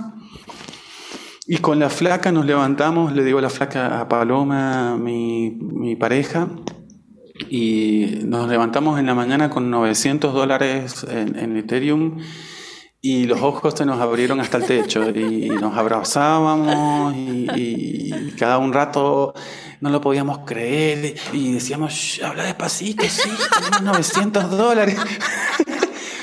no lo digas muy fuerte. Qué ternura. Y, y, bueno, es como dos niños, porque somos artistas, esto es una casa de artistas, Paloma es diseñadora de joyas y de indumentaria, y estamos juntos por eso. Eh, estamos muy contentos de, que nos salvamos mm. entre nosotros, siendo artistas en pareja. Y bueno, eh, Paloma también ha tenido muy, muy buen éxito con su obra. No, eh, no, quiero abrumarlas con otras historias, pero ella le ha ido muy bien. Expone en Italia, España, Inglaterra. Le ha ido muy bien, siendo muy desde abajo. Y, bueno, esa es nuestra historia, ir salvándonos poco a poco.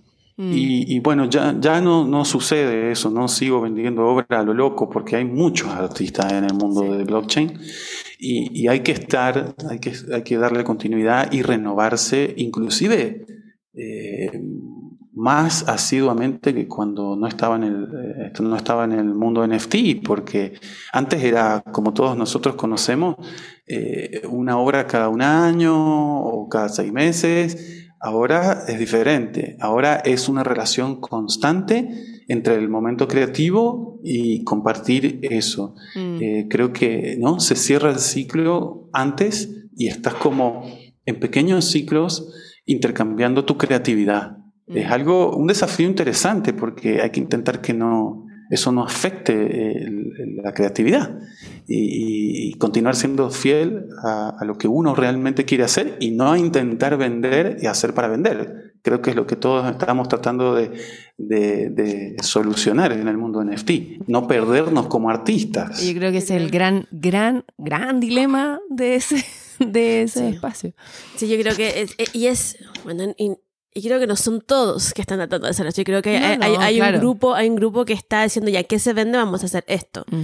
Y efectivamente se vende, pero a largo plazo mm, va a venderse otra cosa. Entonces, para los artistas que, que estamos intentando no perdernos, es súper difícil. Y esto de, de, de, del apuro, yo tuve en una en una plataforma, estaba en la sala y, la persona me dijo, no, pero, pero ¿qué tienes esta, esta semana? Y yo no tengo nada. Porque no, no, o sea, igual lo, lo, que estoy mostrando yo ahora son cosas de antes, pero tampoco lo quería mostrar inmediatamente. Entonces le digo, no, esta semana tengo nada, no me dice, ah, pero hay que ponerse a trabajar y hay que sacar más como ahora. Y es como, eh, pero de eso no se trata, de esto es, es, es, otra cosa. O sea, es que lo hemos hablado, yo, yo siento que no es que yo creo que de eso se trata.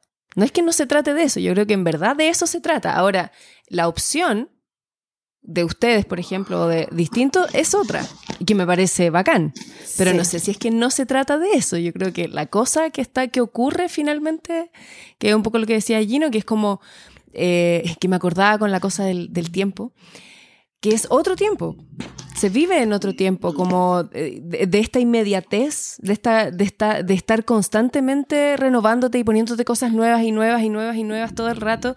Es como un bombardeo porque así es como funciona, así, así es el, mundo actual, sobre todo Internet.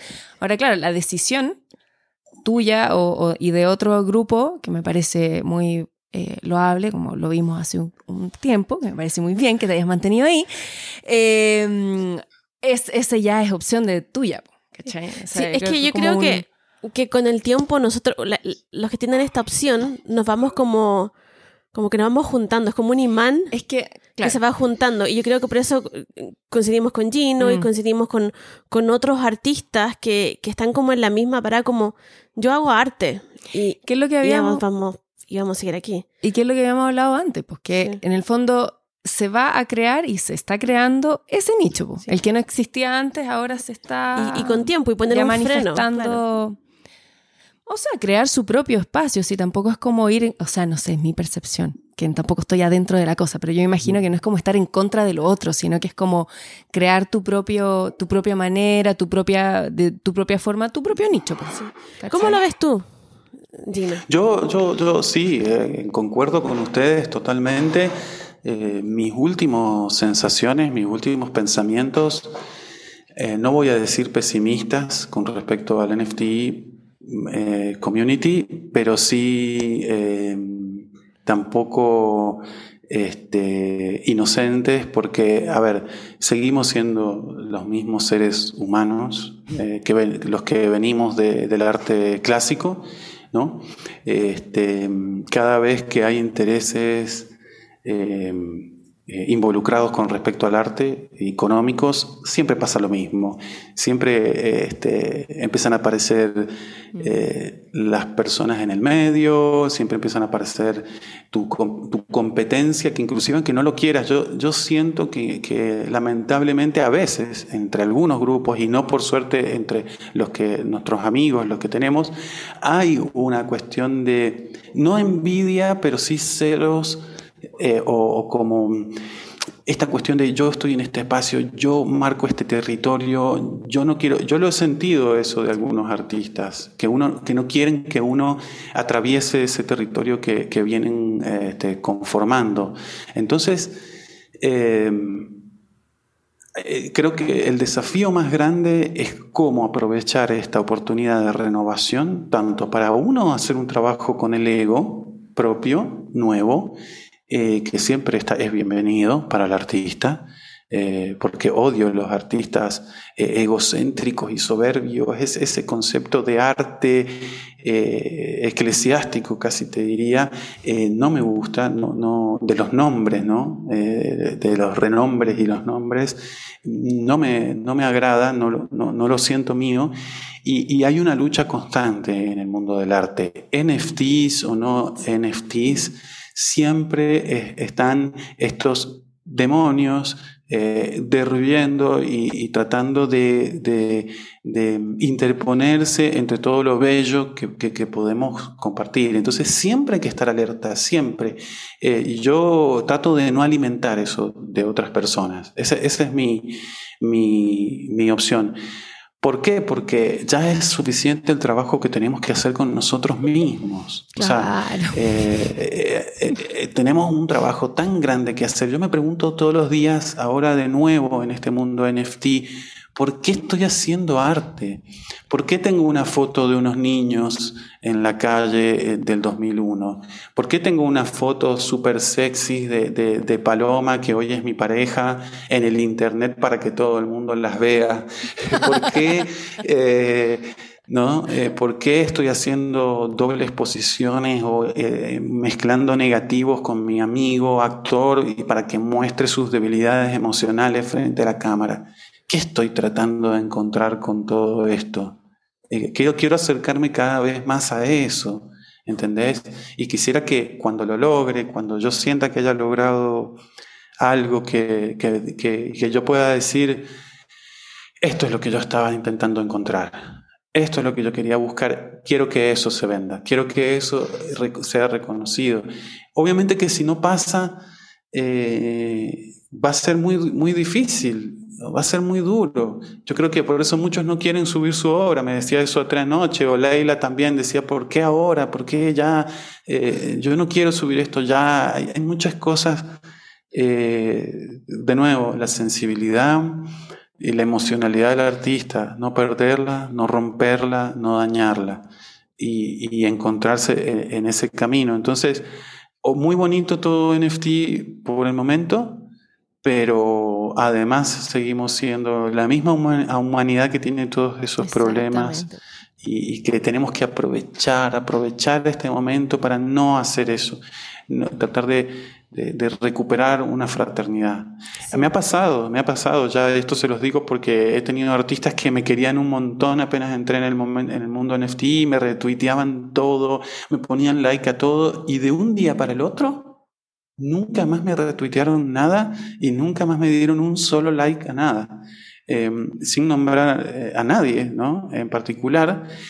¿Por qué eso? Yo preguntaba, pero ¿por qué? Si tenemos esta bella oportunidad, eh, yo, no, yo, no, yo no represento una competencia para nadie, eh, ni, ni, el otro tampoco hacia mí. Pero bueno, tengo que entender, tenemos que entender de nuevo que los artistas siempre están adoleciendo de la realidad, en el sentido comunitario. A veces lo disfrutan, pero otras veces eh, lo sufren. Y, bueno, las reacciones no son las mejores. Hay que aprender a, perdonar eh, estas actitudes, a perdonarse a uno mismo y recomenzar al otro día, ahí no más, al segundo, recomenzar con el entusiasmo, decir, bueno, esto pasó, ya vamos hacia adelante, haremos lo mejor que podamos, siempre eh, va a haber algo negativo, lamentablemente, en torno al dinero y el arte. En el blockchain vemos un montón de traders, como vos decías, Bárbara o Leila, diciéndote, tienes que sacar obra, tienes que hacer esto, no, tus precios son muy caros, no, tus precios son muy baratos, o tienes mucha obra con diferentes precios, está mal que tengas obras de precios bajos y precios altos. Y yo desde mi lado, con todas esas cosas resonando en mi cabeza, digo, pero ¿por qué no voy a darle la oportunidad a alguien que compre mi obra en un dólar y, tener otra obra a 1.500 dólares? Eh, ¿Por qué no? Eh, ¿quién, quién, quién, pone las reglas de nuestra realidad? Si en realidad eh, nuestra existencia como humanos está deviniendo constantemente sin parar, ni, ni nosotros mismos sabemos este, por qué nos relacionamos de las formas que nos relacionamos. Entonces, dejarse vivir, dejarse vivir y, continuar con los desafíos. Yo no sé qué va a pasar con el mundo NFT y mi vida en particular. Eh, no sé, eh, quisiera decir que voy a estar para siempre ahí haciendo arte en el mundo NFT. Ojalá que sea así. Pero bueno, no sé hasta, hasta dónde va a haber que luchar contra eh, ciertos conceptos del NFT que proliferan eh, el no arte eh, a precios exorbitantes, ¿no? Porque, bueno, convengamos que no es arte hacer eh, algunas cositas con píxeles en cinco minutos. Sí, hay, hay, hay un grado de arte en todo lo que hacemos. Pero digamos que ese grado de arte puede ser un poquito más grande, puede ser un poquito más chico, depende de, de cuál es el movimiento que hay alrededor de todo eso. Entonces hay muchas cosas hechas muy fácil, muy rápidas, por personas que inclusive hasta no son artistas y que se venden muy, muy caras en el blockchain. 50 Ethereum, qué sé yo, 100 Ethereum, 2 millones de dólares, 1 millón de dólares. Es desgastante, es durísimo confrontarse a un mercado en el que uno va con una foto y, y dice, mi foto vale 300, 400, 500 dólares y hasta ahí nomás es súper caro eso, la gente te va a preguntar por qué tan caro inclusive. Y, y, uno dice, pero ¿cómo? Si la misma, el, mismo, el mismo grupo de personas que estamos juzgando un muñequito en 50 Ethereum, ¿por qué le pregunta, por qué le exigimos tanto al artista que realmente está trabajando en su casa todo el día para hacer una, un cuadro, una foto, una escultura? Entonces todavía tenemos mucho que cambiar tenemos mucho que, así como, así como el, posicionamiento de la mujer en la sociedad y las luchas de los últimos años por eh, restablecer el lugar que le corresponde a la mujer en la sociedad, lo mismo pasa con el arte en el mundo del dinero, en el mundo del blockchain, de los NFTs. Es algo que nunca va a terminar. Nosotros siempre vamos a tener que estar presentes recordándole a, la sociedad y a la sociedad NFT el valor del arte, la intangibilidad del arte, de las emociones y, los verdaderos precios de las obras, lo que necesitamos los artistas para continuar, para subsistir. No va a ser fácil, pero, pero es una nueva oportunidad. Eso sí, eh, es algo para aprovechar. Perdón si la hice muy larga, no, pero... No, lo hiciste perfecto. La mente va. Sí, yo lo veo así también y veo como, como la oportunidad de, de también de, de, conocernos a nosotros, así de... de mm, tenemos la de conocer artistas que son muy buenos de todo el mundo, independientes del evento, no, aunque a uno le cuesta cuando uno trabaja en una obra por mucho tiempo y, no, no se vende, no se vende. Pero también tenemos esta oportunidad única de, de, hablar con todos, de conocernos. Y yo creo que con Cristian, cuando decidimos hacer lo que, lo que estamos haciendo los lunes, fue eso, se, fue como traigamos al arte a, a, a este espacio. Porque yo sentía que, que, estaba, que uno se perdía entre medio de esto, como el artista. Y, y bueno, y él me comentó lo mismo. Entonces, yo creo que, ah, no sé, me estoy, pensando muchas cosas a la misma vez y la estoy, estoy analizando. Es que sí, sí. yo, bueno, he mantenido como esta, esta percepción desde que empezamos a hablar acerca de los NFT. Eh, no sé si la opción sea estar en contra de algo, de lo que ocurra ahí, sino que más bien es como creo que naturalmente y orgánicamente se está, está ocurriendo lo que hablábamos hace un, minuto, está ocurriendo de que las personas que tienen una cierta forma de ver el arte y una, una cierta manera de enfrentarse a él y de trabajar en él, etcétera, se unen. Y se va a crear un espacio donde eso sea valorado de la forma en que ustedes o las personas que les interese quieran. Más allá de estar en contra de o enojarse con las personas que hacen un arte en cinco minutos, que puede parecer arte o no, Em, creo que así como en la vida real de personas, así es. Eh, podemos estar de acuerdo o no con el graffiti de no sé quién o con, o con, no sé, o la música que hizo alguien que a ti te que tú detestas, que me pasa mucho, y otra que es maravillosa y que en verdad nadie pesca. Asimismo, es como finalmente, es, y aquí lo uno con otra cosa que estábamos hablando en un principio, de qué te alimentas y con quién te rodeas y qué es lo que quieres y qué, ¿cachai? Es como todo finalmente tiene que ver con lo mismo. Si tú estás en un espacio donde, donde ustedes en el fondo están diciendo y lo que hemos más rescatado en torno al NFT, que es una oportunidad increíble de conocer a seres increíbles de todo el mundo, finalmente uno se va por ahí si a ustedes les interesa, ese va a ser su, su, gran tesoro, en el fondo, su esmeralda, lo que, está, lo que encontraron en ese espacio, y va a ser usado en su propio beneficio. Porque estar desgastando energía en decir o pelear contra el otro o, o sentir, porque es inevitable, yo sé, porque lo veo y lo escucho, eh, pero tratar de, bajarle ahí, ¿no? Porque si no, estar desgastándose y, estar tristes o en relación a, lo, a eso es eh, finalmente es un desgaste. Entonces, nada, yo creo que al final eh, el tiempo es tan em, mágico y particular y como está ocurriendo el tiempo en este, en este momento también es tan rápido que va a ser un poco rato. Finalmente, imagínate cuántos meses han pasado y ya hay personas que ya se están uniendo, que ya se están conectando, que tienen la misma forma de ver el, el asunto. De aquí al próximo año ya va a estar va a estar ese espacio, van a estar esas personas, ese tipo de humanos como... Y se va a creer y, va, y, van a haber coleccionistas que tengan que ver con eso.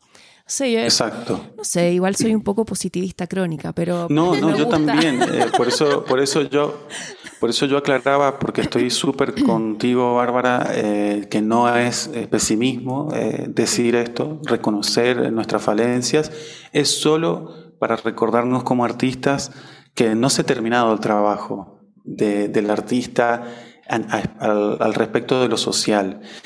El artista no es que tenga que educar, no es que tenga una posición mejor con respecto a los demás, simplemente lleva la bandera de la sensibilidad con su propia presencia, ya sea individualmente o colectiva. Entonces, como vos decís, Bárbara, es una cuestión de tiempo en la que con nuestra presencia podamos eh, continuar haciendo este, este proceso educativo quizás, aunque, aunque no nos consideremos profesores, por supuesto, sino educativo en el sentido con nuestra presencia, como dije, frente a coleccionistas y otras personas que vienen de otros ámbitos en el blockchain. Gente que supo invertir en el momento adecuado y tiene mucho dinero gente joven, gente millennial que tiene ya mucho dinero y que le encanta consumir eh, ese arte eh, efímero de pixeles que a mí, como yo les conté, también me gusta. A mí también me gustan los muñequitos y por supuesto que si me preguntas a mí, yo prefiero relacionarme con otro tipo de artistas que, que están haciendo un trabajo un poco más difícil quizá o más complicado, pero eso es una preferencia personal. El mundo del NFT pasa por la compra y venta de colectibles, de coleccionables, fundamentalmente hasta el día de hoy. De hecho, el artista que tiene dinero, Ether, y que no invierte en algún proyecto, hace mal. Yo lo he hecho. Yo inclusive he gastado mi dinero en mintear obra mía 200 dólares en poner en Mint una foto en Foundation y resulta que por mucho menos dinero podría haber ganado mucha más plata si hubiera comprado en su momento un monito, un muñequito de estos para revenderlo. Entonces, como vos decís, Bárbara, ese es el sustento por el momento de los NFT. Ahora, nuestra presencia como artistas en colectivos y en grupos va a comenzar seguramente a, crear un nuevo mercado, va a comenzar con nuestra insistencia a revalorizar el arte uno a uno y a darle eh, una perspectiva a los coleccionistas que digan, bueno, esta persona eh, va a estar aquí 10 años más y yo en 5 años yo puedo hacer dinero si compro obra de él. Hasta que se hace ese clic y, bueno, se empiece a invertir un poco más en, los artistas uno a uno. Este, es, un, es, es, una historia de nunca acabar. El arte no hay que tomarlo, no hay que tomárselo muy duro porque puede ser súper deprimente encontrarse con todas estas cosas. Lo difícil del blockchain es que lo que antes pasaba en mucho tiempo y la información que te llegaba de otros artistas que tenían éxito a comparación tuyo era en, en, tiempos más largos. Ahora te levantas en la mañana y ya hay 100 mil. No vendiste nada, pero, todo, pero se vendieron eh, como cinco fotos en 50 Ethereum y vos decís, ay, ¿por qué de ese millón de dólares no me dan 100 a mí? Por favor, ¿qué, les cuesta bajarle 100 dólares al precio y comprar otra obra de un artista? ¿no? Esas cosas que están constantemente, estamos adoleciendo a los artistas de esas sensibilidades y entonces el trabajo es aún más fuerte. El trabajo que hay que hacer con uno mismo, con el ego y con la paciencia es aún más fuerte en el mundo de NFT. Entonces, es una gran oportunidad de muchas cosas, tanto de ganar dinero, de aprender de uno mismo este, y de sobreponerse eh, hasta a nuestras pretensiones también. No es fácil. Bueno, y en eso, porque podemos seguir toda la eternidad hablando de esto, sí, no, voy a pasar a la parte interesante de nuestro podcast. Por favor. Y preguntarte, bueno, solamente preguntamos qué tomaste de desayuno, pero es como muy temprano. Nosotras, yo no tomo desayuno. Yo tampoco. Entonces te voy a preguntar, ¿cuál fue tu última comida de ayer? Mi última comida de ayer. Mi última comida de ayer fueron unos fideitos blancos con mantequilla que quedaron oh. y se enfriaron en la ollita eh, porque yo estaba en, estaba en un espacio de Twitter eh, argentino eh, como co-host entonces mientras ponía pausa pinchaba algunos de estos fideitos blancos fríos y me comí la mitad Así que antes de irme a acostar me tuve que comer una manzana porque ya estaba como medio deshidratado y, no me había dado ni cuenta. Tengo un tema con la comida, de, viste, como medio, yo soy medio eh, monje oculto. No sé si han leído El Echín, mm. el libro este que se tira para hacer consultas. Y, yo tengo un familiar que me enseñó a tirarlo y súper funciona increíblemente. El ching es, es mágico. Y un día hay, una, hay un número que se me repetía cuando lo tiraba seguido, como Brian Eno, y, y se me repetía un número que me decía que en mi vida yo tenía dos opciones. Una era eh, la, del, la del monje oculto o la del héroe. ¿no? Esas dos eh, que tenía la capacidad para elegir cualquiera de las dos opciones. Este, y yo creo que siendo una persona sociable y queriendo jugar al héroe en los grupos en los que participo, También, qué sé yo, he dado clases en el medio del desierto para chicos que, de, de escuelas este, así periféricas, eh, he dado clases de filosofía eh, en personas de muy bajos recursos, tratando de darles herramientas para, para hacer actividades y subsistir. Esa parte del héroe, digamos que la he ejecutado un poco, pero siempre me tira mucho la del monje oculto. Y es algo que tengo que luchar contra ello porque em, muchas veces este, me olvido de comer o muchas veces este, me olvido de, mí, o sea, me olvido de, que, tengo un cuerpo, eh, de, que, de que este es mi cuerpo, porque es como que tanto estar con lo ocupado de lo metafísico, es como que este cuerpo, yo no, como le decía a Paloma ayer, no siento que estoy adentro del cuerpo, no tengo la ilusión de estar dentro de mi cuerpo, sino que siento que este cuerpo es algo que yo estoy manejando, pero, pero no desde dentro, eh, sino que tenemos la oportunidad de estar en cualquier lado con nuestra intención. Eso es algo que yo he comprobado eh, con muchas actividades de meditación. Y, entonces, bueno, tengo que recordármelo. Tengo que recordarme eh, comer como la gente, este, cuidarme, eh, ser saludable, tomar agua, más agua de la que tomo eh, normalmente eh, y ocuparme un poco de mí. Siempre estoy como en una causa superior, este, ¿no? navegando esa causa superior que ni siquiera sé muy bien cuál es. Eso es lo más gracioso de todo. Este, ¿no? Porque los artistas no sabemos muy bien por qué estamos haciendo lo que estamos haciendo. Uno dice, sí, me quiero expresar, quiero esto, o quiero ayudar a esto, ¿no? Pero ¿por qué? ¿Para qué? Este, ¿qué vas a cambiar? ¿Qué vas a lograr cambiar? Este, ¿no? Uno se va desasnando con el tiempo que inclusive aunque hicieras la mejor película del mundo, la más emocionante del mundo, con el mayor de tus esfuerzos, quizá no vas a cambiar el mundo igual. El mundo va a seguir siendo el mismo. Entonces, eh, no ser tan altruista y conformarse con los pequeños cambios que uno tiene más cerca.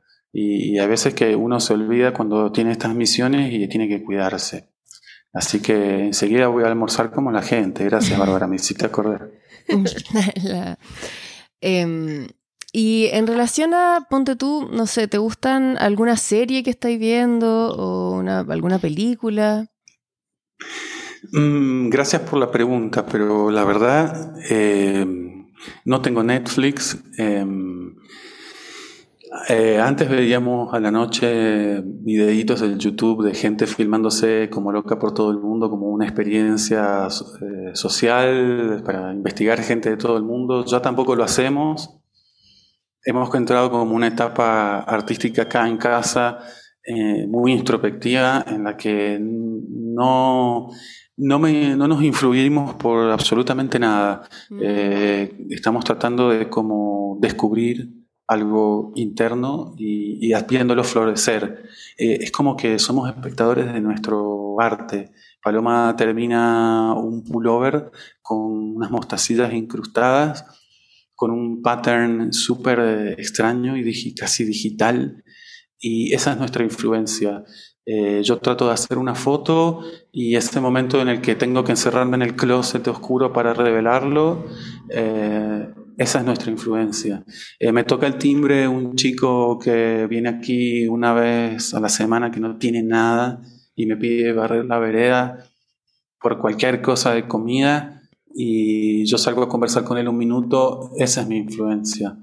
Y, bueno, me meto el mundo NFT y, ni hablar. O sea, este, eso es un, es, un tsunami de, de influencias porque las influencias artísticas atraviesan cualquier cuerpo. Eh, uno puede inclusive no gustar de un arte y ese arte te va a modificar.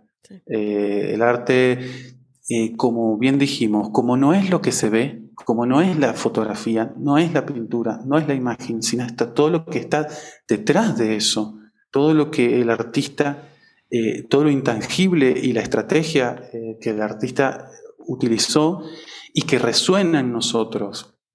Por eso eh, eh traigo a colación el concepto de lecto-autor de Gilles Deleuze. Lecto-autor.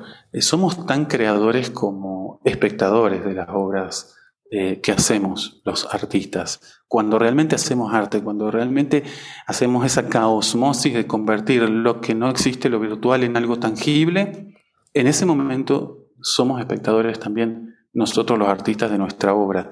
Entonces creo que ese ciclo es muy sano como influencia. Eh, yo creo que la última vez que busqué una influencia fue cuando me vi todas las películas de la Nouvelle Vague y del neorealismo italiano, porque yo quería hacer ese tipo de híbridos documental ficción, esos experimentos con actores o no actores en las películas. Y ahí terminó, o sea, terminó como eh, de lo que se había hecho simplemente para no pecar de ignorante con respecto al trabajo de otros artistas, pero llegó un punto en el que felizmente eh, siento que respiro y exhalo intuición y arte y, necesito ese aislamiento de las otras obras, salvo cuando, bueno, eh, veo NFTs y veo obras de otras personas, pero ya no trato de, tomar eh, recursos de otros artistas, sino más bien al contrario, hacer lo mío sin ver lo de los demás. Y cuando sale la luz, encuentro un montón de cosas similares, el paradigma que nos inunda a todos, ¿no? Eh, Samsara, el otro día un compañero cubano muestra una foto de sí mismo, doble cara. Yo estaba en esa semana con este, Víctor aquí fotografiándolo en placas de la misma manera, una placa para un lado, otra placa para el otro, eh, doble contenido en un mismo rostro.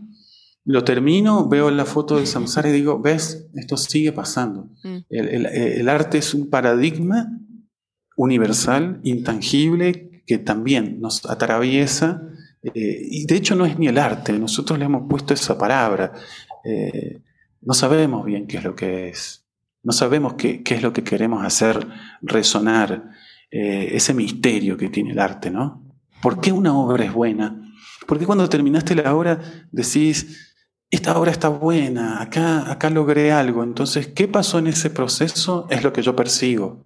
Entender los procesos de creación. Ya no influirme por una estética visual de algo o auditiva, sino cuál es la metodología a través de la cual yo creo obra y, nuevamente inventar nuevas o reconocer nuevas que van de la mano con la estética de la vida. Viste que el arte trata de descubrir cómo funciona la vida también, ¿no? Se mete en ese mecanismo, se intercala con el mecanismo de, de la realidad.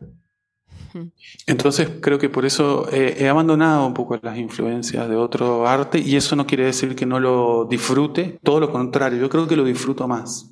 Disfruto más de los logros de los otros artistas, porque yo estoy tan ocupado en, hacer el mío que cuando veo que otro lo ha logrado me pongo muy contento. Ya no es, no hay esa sensación de envidia, ay, este lo logró y yo no, sino más bien, qué bueno, mira cómo logró esta persona algo único. Y, creo que me entusiasma más para continuar haciendo lo mismo yo. Em, bueno, la verdad es que sí, pues, hay, mucha información que acabas de tirar que la verdad podríamos estar conversándola durante todo el día. No, no, vamos para otra cosa, vamos para otra cosa si quieren, o lo damos por finalizado. claro, eh, ha llegado el, tiempo de despedirnos. Eh, súper agradecida de, tu compañía, de tus palabras, de toda la, la, información, de los datos, de tu manera de ver las cosas. Y, y nada, muchas gracias por estar acá, por haber estado con nosotras. Sí, muchas gracias y mm, me encanta este espacio porque aunque nosotros estamos en grupos y conversamos frecuentemente, tener esta conversación mm. ah, más profunda me, gusta mucho y siento que, llena. Y espero que la gente que nos esté oyendo también sientan eso. Muchas gracias, Gino.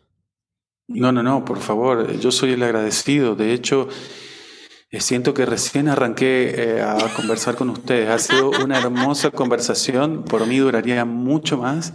Y, bueno, muchas gracias por la oportunidad, Leila, Bárbara, Luis, eh, por, darme la oportunidad de expresarme un poco más y, de llegar a otras personas con, estos, con estas incógnitas, con estos pensamientos, resonar allá donde están cada uno de ustedes, los oyentes, sin conocernos mucho, es una gran oportunidad. Eh, por favor, acérquense, acérquense artistas al mundo del NFT, eh, no tengan miedo, eh, por lo menos para hacer crecer esta bella comunidad latinoamericana. Es una gran oportunidad que tenemos de conocernos, más allá de cualquier venta o cualquier situación económica. Eh, necesitamos darnos espacios para, para, ser felices como artistas, que no es algo fácil de hacer. Así que esta es una oportunidad mía para, para hacer, me han hecho feliz con este momento y por muchos momentos más de felicidad para todos los artistas que estén en cualquier lugar del mundo escuchando esto. Muchas gracias, chicas. Y con eso terminamos. No hay más que decir. Muchas gracias por estar ahí a todos los oyentes. Nos encontramos la próxima semana. Gracias. Nos vemos, Chino. Chao. Bye.